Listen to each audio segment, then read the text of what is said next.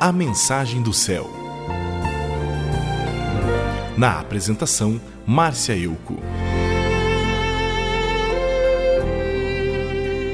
A palavra de Deus nos diz para não ficarmos devendo nada a ninguém a não ser amor. Pois um verdadeiro cristão deve ser honesto e sempre honrar suas dívidas para que não envergonhe o nome de Jesus e nem o Evangelho. A boa reputação vale mais que grandes riquezas e é um bom testemunho. Como alguém pode falar do Evangelho da salvação, que salva e transforma até o mentiroso e o ladrão, se não se comporta de maneira idônea, pagando corretamente a quem deve? Jesus sempre nos mostrou uma conduta digna diante das dívidas. Ele não ficava devendo nada, e em alguns episódios mencionados na Bíblia nos mostram isso. Por exemplo, todo judeu devia pagar um imposto para o Templo de Jerusalém anualmente. Apesar de Jesus ser o próprio Deus para quem o templo foi feito, ele mandou o discípulo Pedro pagar o imposto, tanto dele como o de Pedro, para evitar escândalos. Em outra narrativa, alguns fariseus e uns partidários do imperador foram questionar Jesus sobre a legalidade dos impostos, a fim de achar em Jesus alguma desonestidade. Eles perguntaram se era correto pagar imposto a César, o imperador de Roma.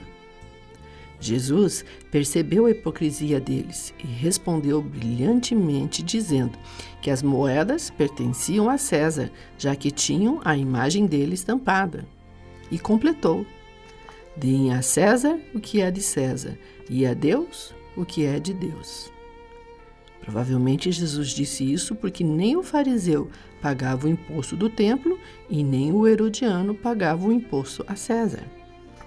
Então, aqueles homens ficaram admirados com a postura honesta de Jesus. Ainda mais uma passagem nos mostra que Jesus era muito correto. Quando ele manda seus discípulos buscarem um jumentinho emprestado para que ele monte para entrar em Jerusalém, ele pede que seus discípulos avisem o dono do jumento que em breve o animal será devolvido. Jesus não usurpou o direito do dono do jumento. Emprestou e devolveu. Jesus era um homem digno e honrado.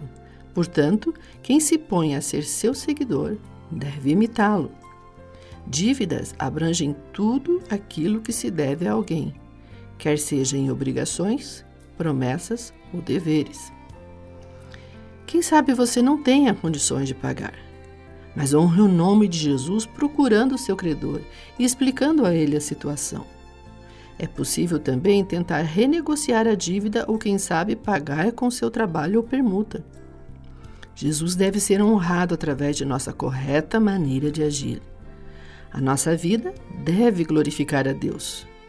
Tudo o que fazemos, seja em palavra ou ação, deve honrar o nome do Senhor. Jesus disse aos seus discípulos que algumas pessoas iam envergonhar a mensagem da salvação e disse que para estes haverá justa sentença. O rei Davi, em suas orações, clamava a Deus: Senhor, não deixe que eu seja escândalo diante dos olhos daqueles que te buscam. Vamos orar? Senhor Jesus, nos ajuda a ser luz no meio das trevas, tendo uma conduta que não envergonhe sua mensagem de salvação.